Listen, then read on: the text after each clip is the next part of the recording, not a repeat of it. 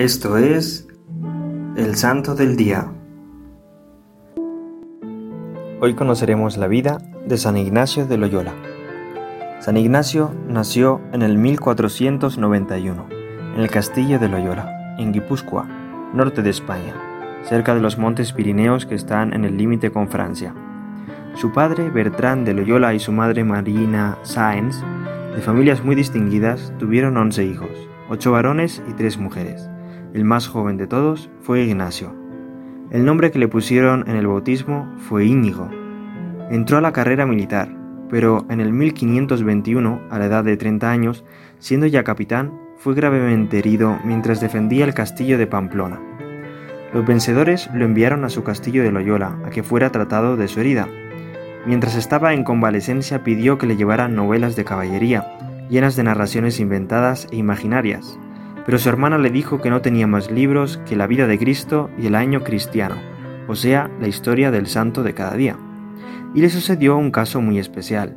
Antes, mientras leía novelas y narraciones inventadas, en el momento sentía satisfacción, pero después quedaba con un sentimiento horrible de tristeza y frustración. En cambio, ahora al leer la vida de Cristo y las vidas de los santos, sentía una alegría inmensa que le duraba por días y días. Esto lo fue impresionando profundamente. Y mientras leía las historias de los grandes santos pensaba, ¿y por qué no tratar de imitarlos? Si ellos pudieron llegar a ese grado de espiritualidad, ¿por qué no lo voy a lograr yo? ¿Por qué no tratar de ser como San Francisco, Santo Domingo? Esos hombres estaban hechos del mismo barro que yo, ¿por qué no esforzarme por llegar al grado que ellos alcanzaron? Mientras se proponía seriamente convertirse, una noche se le apareció Nuestra Señora con su Hijo Santísimo. La visión lo consoló inmensamente. Desde entonces se propuso no dedicarse a servir a gobernantes de la tierra, sino al Rey del Cielo. Apenas terminó su convalecencia, se fue en peregrinación al famoso santuario de la Virgen de Montserrat. Allí tomó el serio propósito de dedicarse a hacer penitencia por sus pecados.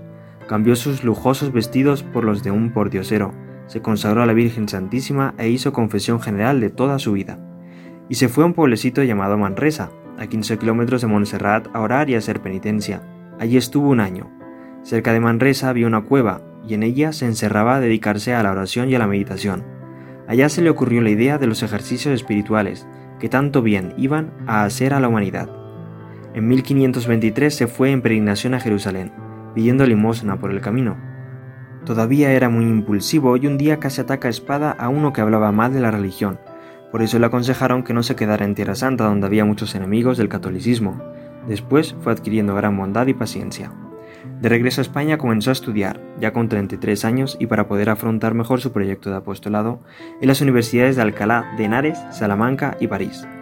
Las primeras actividades de San Ignacio de Loyola, difundiendo el método de los ejercicios espirituales, le hicieron sospechoso de heterodoxia, asimilado a los alumbrados o los seguidores de Erasmo de Rotterdam. En Castilla fue procesado, se le prohibió la predicación en el 1524 y hubo de interrumpir sus estudios.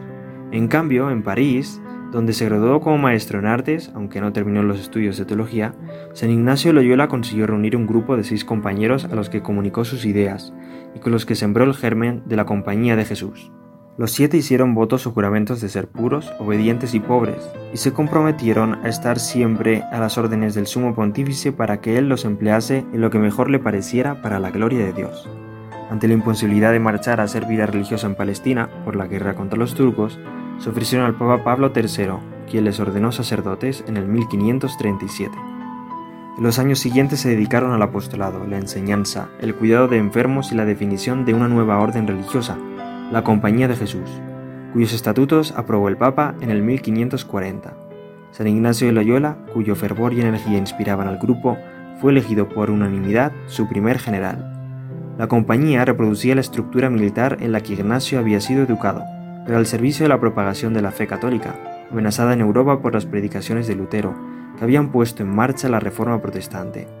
Las constituciones que Ignacio le dio en el 1547 al 50 la configuraron como una orden moderna y pragmática, concebida racionalmente, disciplinada y ligada al Papa, para el cual resultaría un instrumento de gran eficacia en la reconquista de la sociedad por la Iglesia en la época de la contrarreforma católica. Su lema era todo para mayor gloria de Dios, y ello dirigía todas sus acciones, palabras y pensamientos, a que Dios fuera más conocido, más amado y mejor obedecido En los 15 años que San Ignacio dirigió la Compañía de Jesús, este pasó de siete socios a más de mil. A todos y cada uno trataba de formarlos muy bien espiritualmente.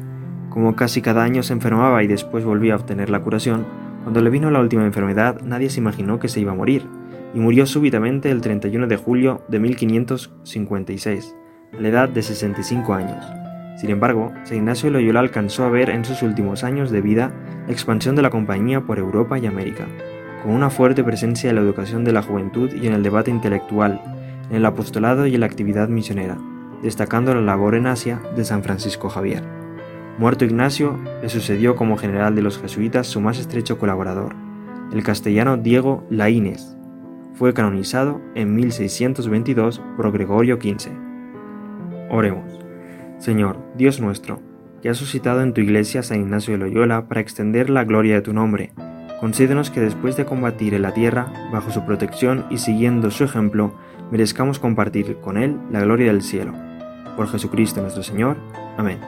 San Ignacio de Loyola, ruega por nosotros. Servidores Amoris Christi, Movimiento Amoris Mater, haz todo con amor.